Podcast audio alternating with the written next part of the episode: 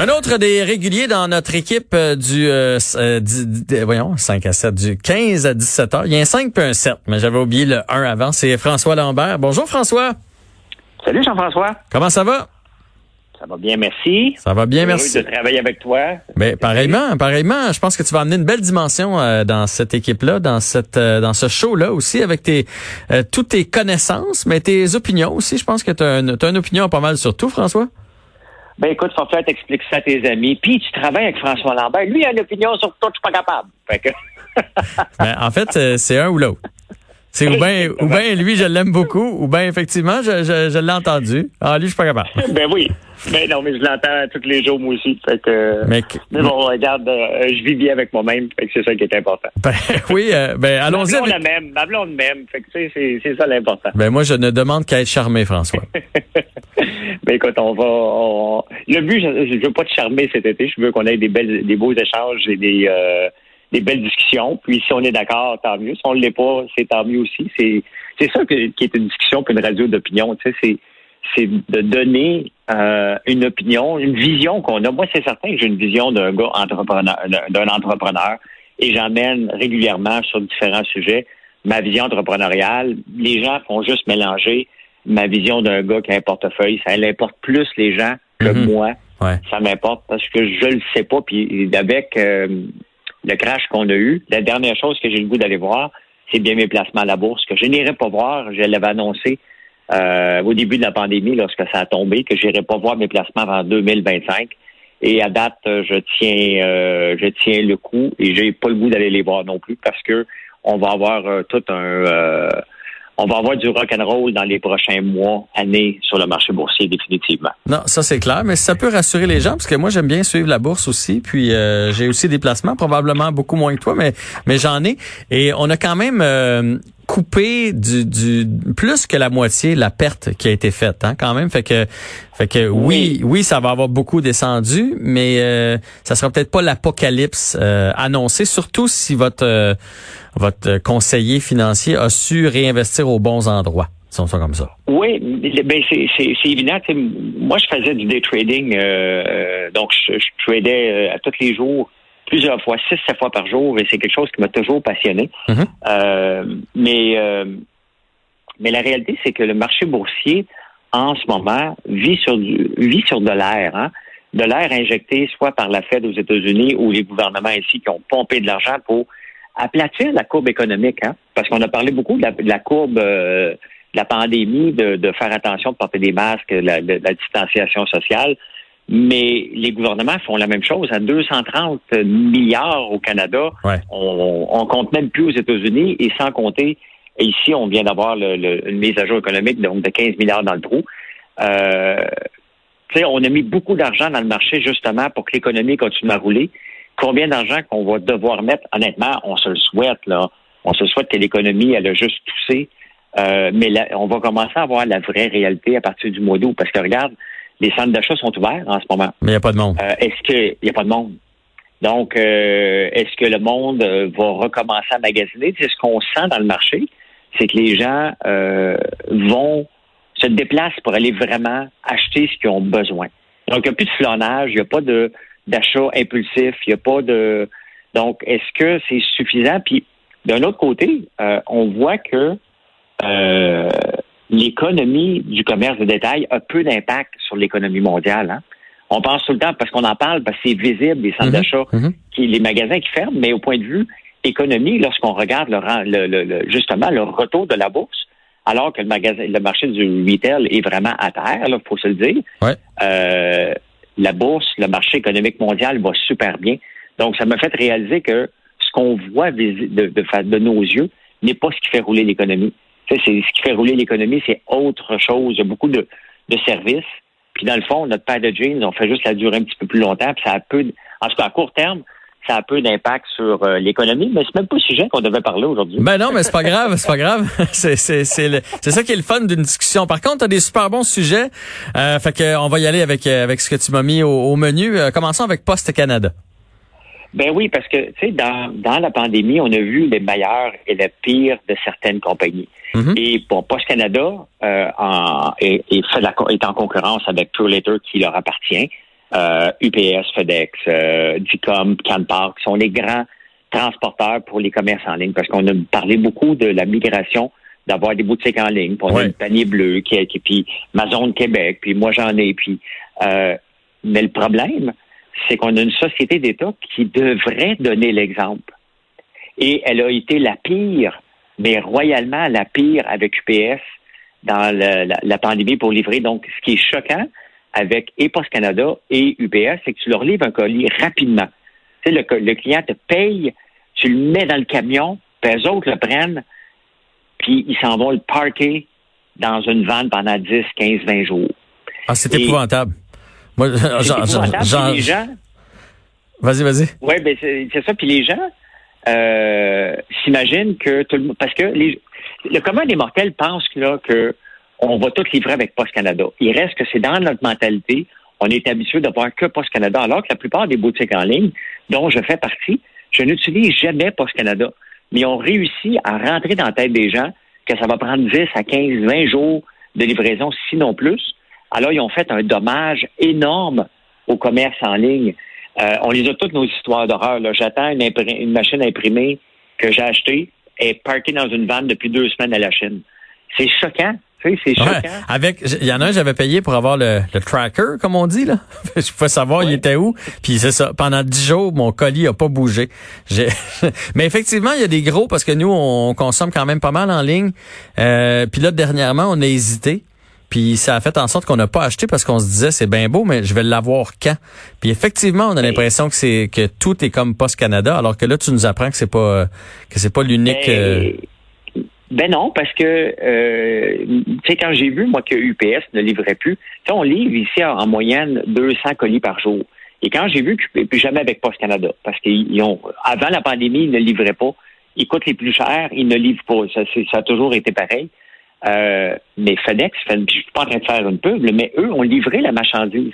FedEx Ground, qui était habitué de faire du B2B, donc euh, mm-hmm. de, commerce en commerce, servirait de bar. Ils ont embauché des euh, brokers, je sais pas le nom, des, des sous-traitants.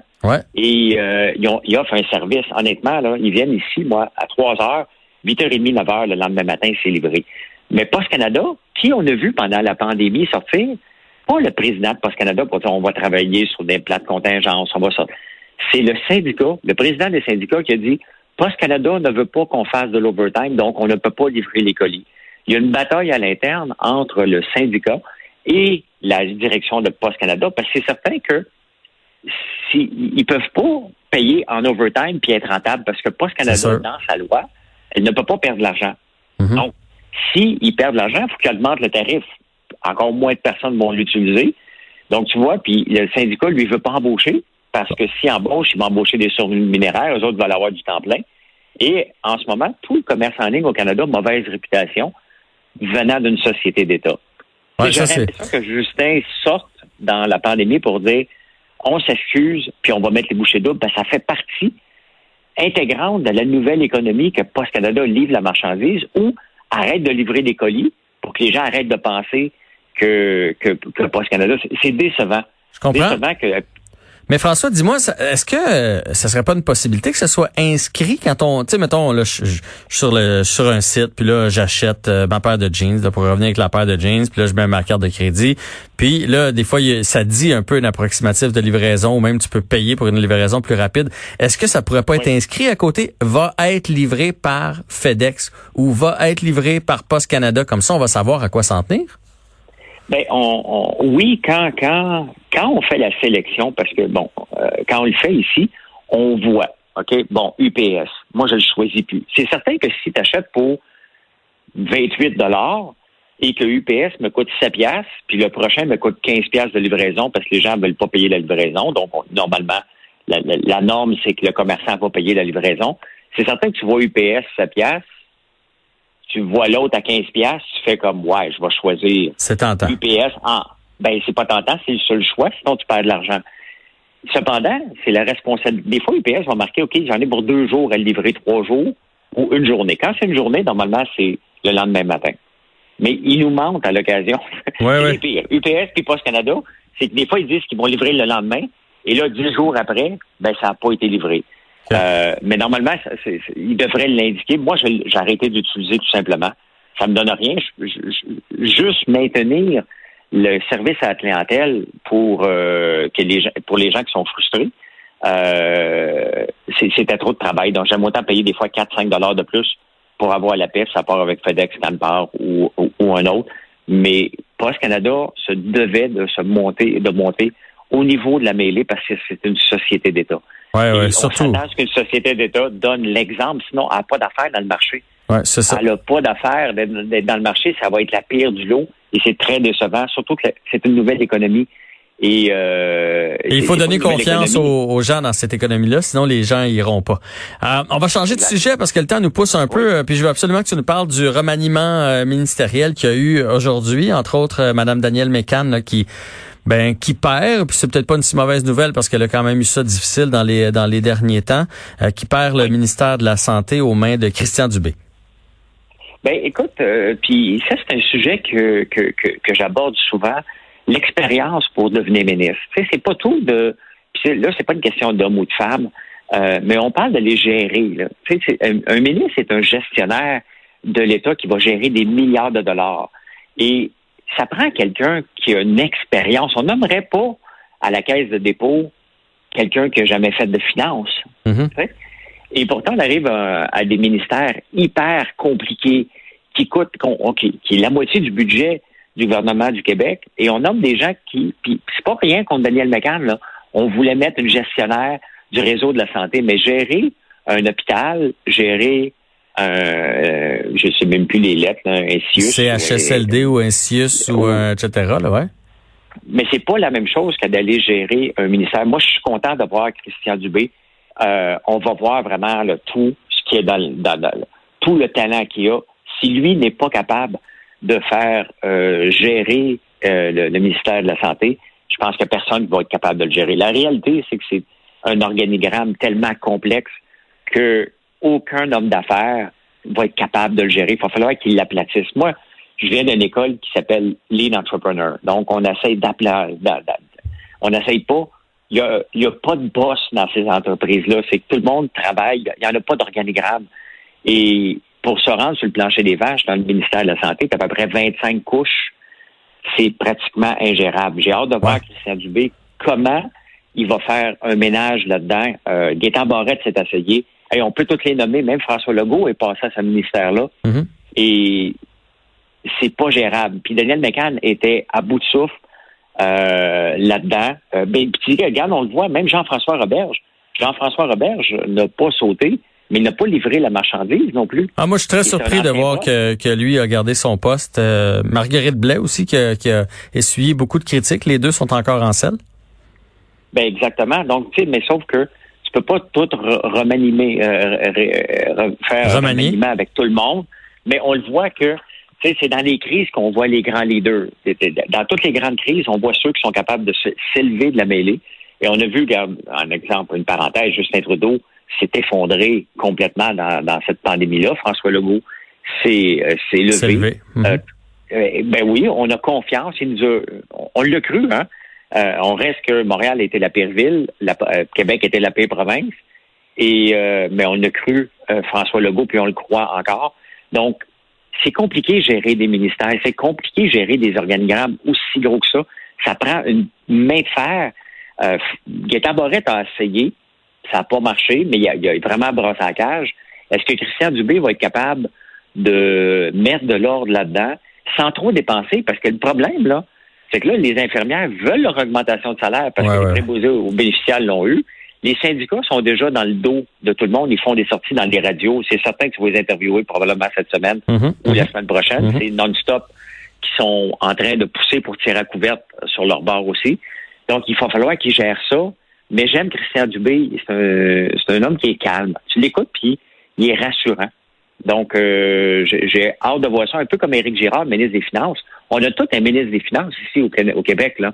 On l'écoute parler, là, puis il n'a pas peur de dire, on est dans le trou, puis voici ce qu'on va faire, puis voici les scénarios qu'on tient compte. Moi, je l'écoutais à la radio la semaine passée, puis j'ai fait comme, wow, être ministre des Finances, c'est exactement comment euh, comme lui que je voudrais être. Tu sais, si c'était une idole de, de, de, de, de, de ministre des Finances. Je pense qu'on l'a.